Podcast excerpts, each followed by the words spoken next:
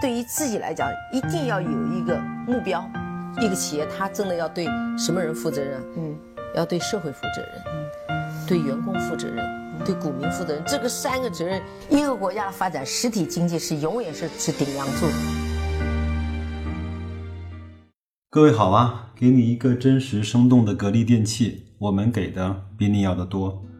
前两天又翻到了杨天南那本《一个投资家的二十年》的一篇文章，是他写自于。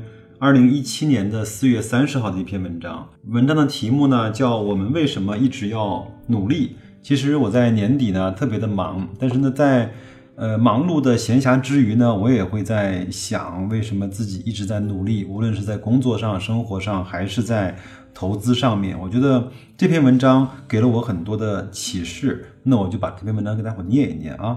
在这个柳絮飘飞的四月，是天南财务健康谈栏目呢整整十周年。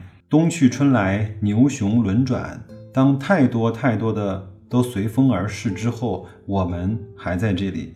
我也想到了整个在去年杨天南参加雪球的嘉年华，他的开场白就是：“经过了这么多大风大浪，起起伏伏，我们还在。”他说：“这种文字加组合的模式持续了十年之久。”在财经媒体的长河中，也算是一个小小的奇迹了。虽然不至于后无来者，但前无古人几乎是肯定的。回顾在过去的一百二十个月，专栏投资组合以及全球同期的七个指数的表现如下：基本上它是跑赢了大部分的指数啊。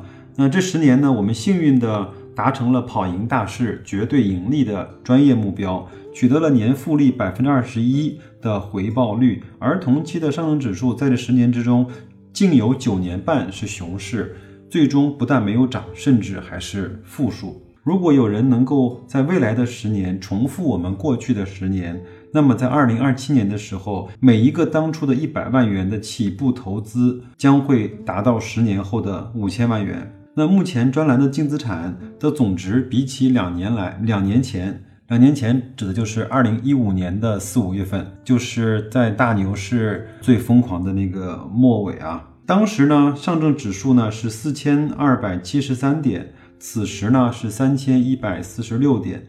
沉舟侧畔千帆过，那些看似一样的，实际上其实已经有了本质的分野。我不知道还有多少人记得二零一七年的一年整个的投资市场。那一年呢，我们被称之为叫结构型的牛市，就像茅台呀、上汽呀。宇通啊，包括长江电力啊、格力啊、美的啊这些质地非常好的蓝筹，在二零一七年涨得非常非常的好。那即便有了最近数月的反弹，它指的是从二六三八点反弹到了三幺四六点，那他们呢也没有突破专栏曾经的高点，也就是说，他们曾经创下的八百万元。也就是说，即便你在二十三个月之前找到了我们，到现在也还没有盈利。我这句话呢，给我非常大的感受啊，就是，呃，当一个十年几乎十倍的一个投资的专栏，但是它仍然有中间的二十三个月是不盈利的。如果你在那个时间段投资了它，你可能要撑到两年的时间，你都会不赚钱。那我们。在我们身边的这些投资者里面，在我们身边听我节目的朋友里面，有谁可以坚持住两年不赚钱，而依然去坚定你的投资的信念？当下我们正处在近十年里第五次的大调整之中，正经历着近十年以来第二大熊市，仅次于二零零八年的全球金融危机。这次调整呢，至今已经两年。至于什么时候结束，根据以往的经验，只有事后才知道。那我们在一年半后的今天，我告诉杨天南先生说：“对不起，现在来看，它远远还没有结束。”有人问我这十年你是怎么过来的？我写下了八个字，叫“借急用忍，闲眉不懈”。这八个字呢，因为大家伙看不到，我要给大家解释一下，“借急用忍”是什么意思呢？就是借就是戒掉，或者是呃不要，就是不要着急。用更多的忍耐，借急用忍，这四个字相对是比较好理解的。那后面四个字呢，叫闲眉不懈。我们都知道，不懈呢也是不要停止去坚持去做的意思。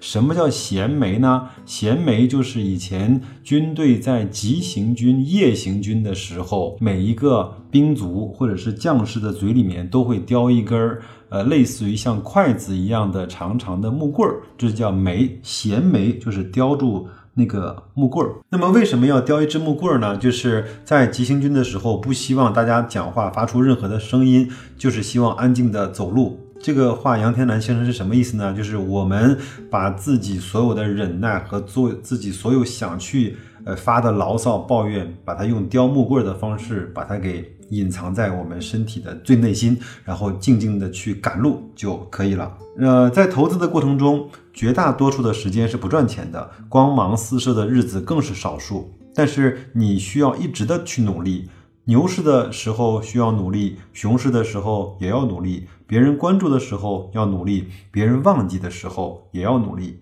要努力坚持到。好日子来的时候，你还在。我清楚的记得，在二零一六年的六月份的愁云惨淡中，写下了那篇目前唯一的好消息。其中提到，在没有星光的暗夜坚持前行，在没有希望的时候保持理性，在全世界都下跌的时候，你还敢保持勇敢，这是多么难能可贵啊！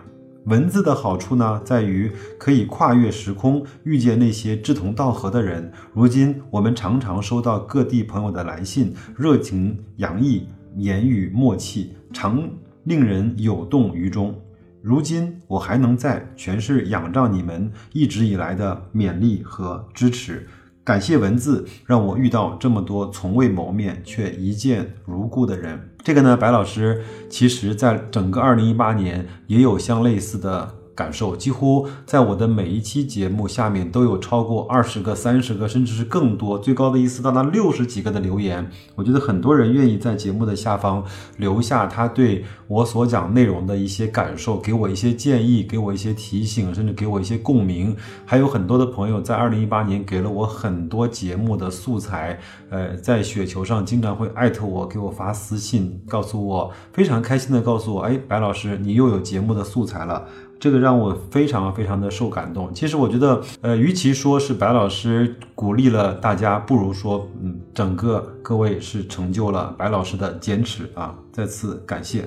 天南先生说，在前不久的读者见面会上，有人问我为什么还要这么努力。我想起数月之前曾经回复一位内蒙古自治区的企业家的来信，上面是这么说的：因为会遇见生命中更好的人，随着喜欢者的队伍日渐扩大，实在没有时间一一见面。那所以五月份呢，我们打算举行首届投资人年会，以提高效率。但由于场地有限，与会资格仅限于投资伙伴。对于有兴趣的读者，办法呢倒也是有，找到那些。有资格的人，因为他们每个人手中有两个名额。至于怎么找到这样的人，只能够自己开动脑筋了。说起场地有限这个话题，呃，让我想起来多年前读到巴菲特曾经说过的一句话：“你今天可以站起来走人，但我不保证你回来的时候还有座位。”为了这句话，我已经努力了二十年。时光飞快，